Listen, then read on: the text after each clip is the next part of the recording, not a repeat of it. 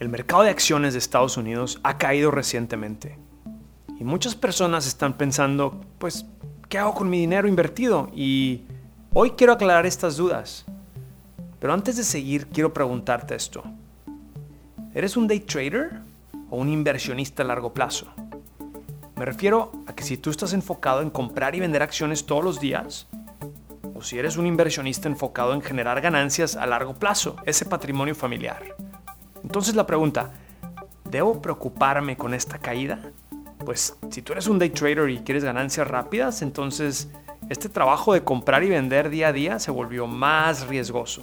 Pero si tú eres un inversionista a largo plazo, te tengo buenas noticias. Estas caídas del mercado son normales y nos ofrecen a los inversionistas una oportunidad de seguir invirtiendo a un precio más bajo.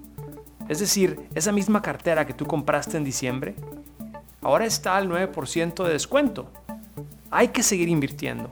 Y los que están escuchando esto y no han empezado a invertir, pues muy buenas noticias porque este es muy buen momento para empezar.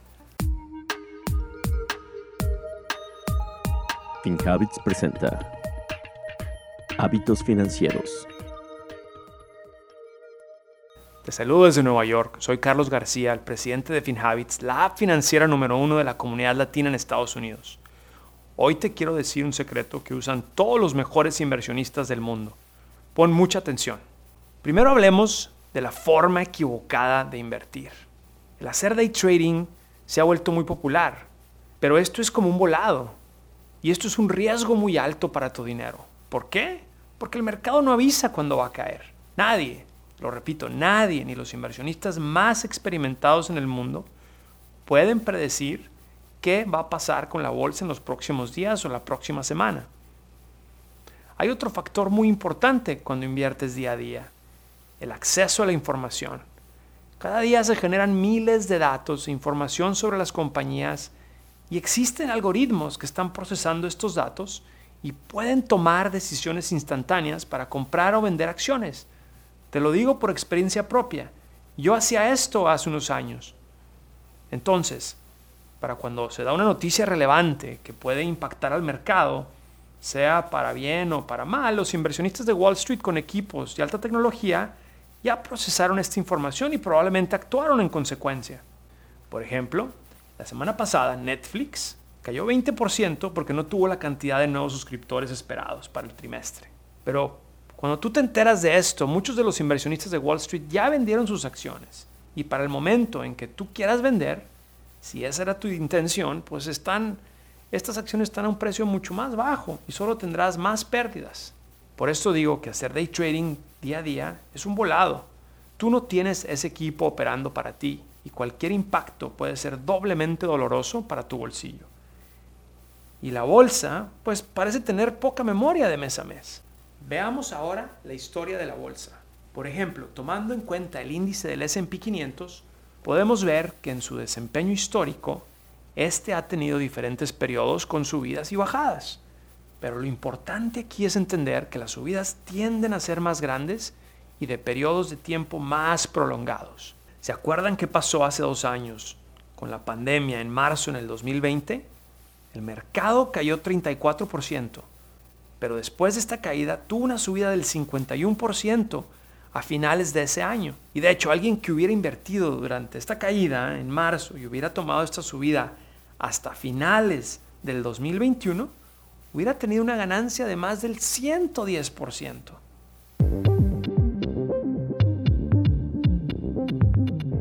Ahora puedes monitorear tu cuenta bancaria vinculada a FinHabits con Money Insights, una herramienta que te envía alertas a tu móvil para que cuides mejor tu dinero Descarga nuestra app en tu teléfono móvil para que comiences a administrar tus alertas.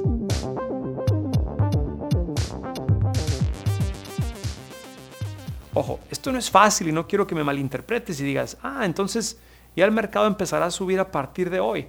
No, no, no, no, no. Esto, esto de hacer timing o invertir basado en que si el mercado va a subir o bajar la próxima semana, debe ser irrelevante para ti como inversionista y especialmente en la comunidad de FinHabits nos enfocamos en crear un patrimonio a largo plazo.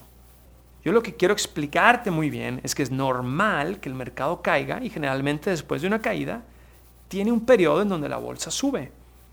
Este es el comportamiento histórico y no quiere decir que será el comportamiento futuro. Bueno, ¿y, ¿y por qué está cayendo la bolsa ahorita? En estos días, el gobierno de Estados Unidos ha confirmado que subirá las tasas de interés para controlar la inflación y esto ha causado que inversionistas institucionales reajusten los niveles de riesgo.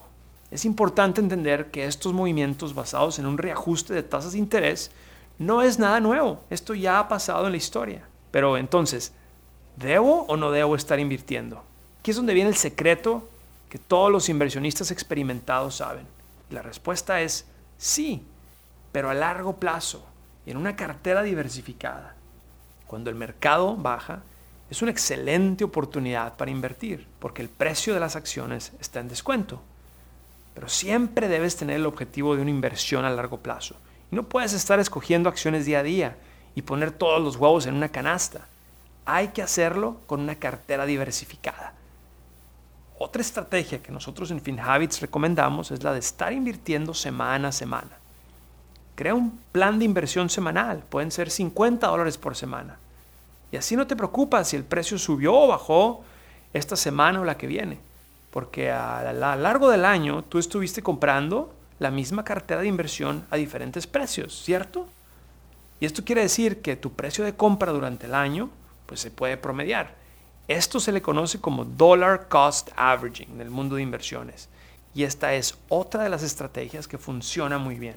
Si estás interesado en saber más acerca de cómo funcionan los mercados y cómo deberías invertir en estos momentos, te invito a que descargues la app de FinHabits y también te invito a que te inscribas a FinHabits Academy dentro de la app.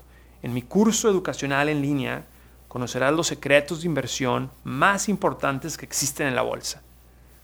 Muchas gracias por escuchar el día de hoy. Soy Carlos García y te espero en la próxima emisión.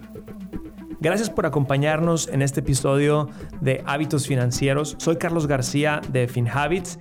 Este podcast es producido por FinHabits Inc., Giovanni Escalera en producción y edición, Adal Gutiérrez en guion. Recuerden que este podcast es para efectos de información y no constituye una solicitud o recomendación para comprar o vender activos. Los servicios de asesoría financiera de FinHabits solamente se proporcionan a los clientes a través de la app o el servicio online. El rendimiento de las inversiones no está garantizado y los resultados pasados no son garantía de resultados futuros.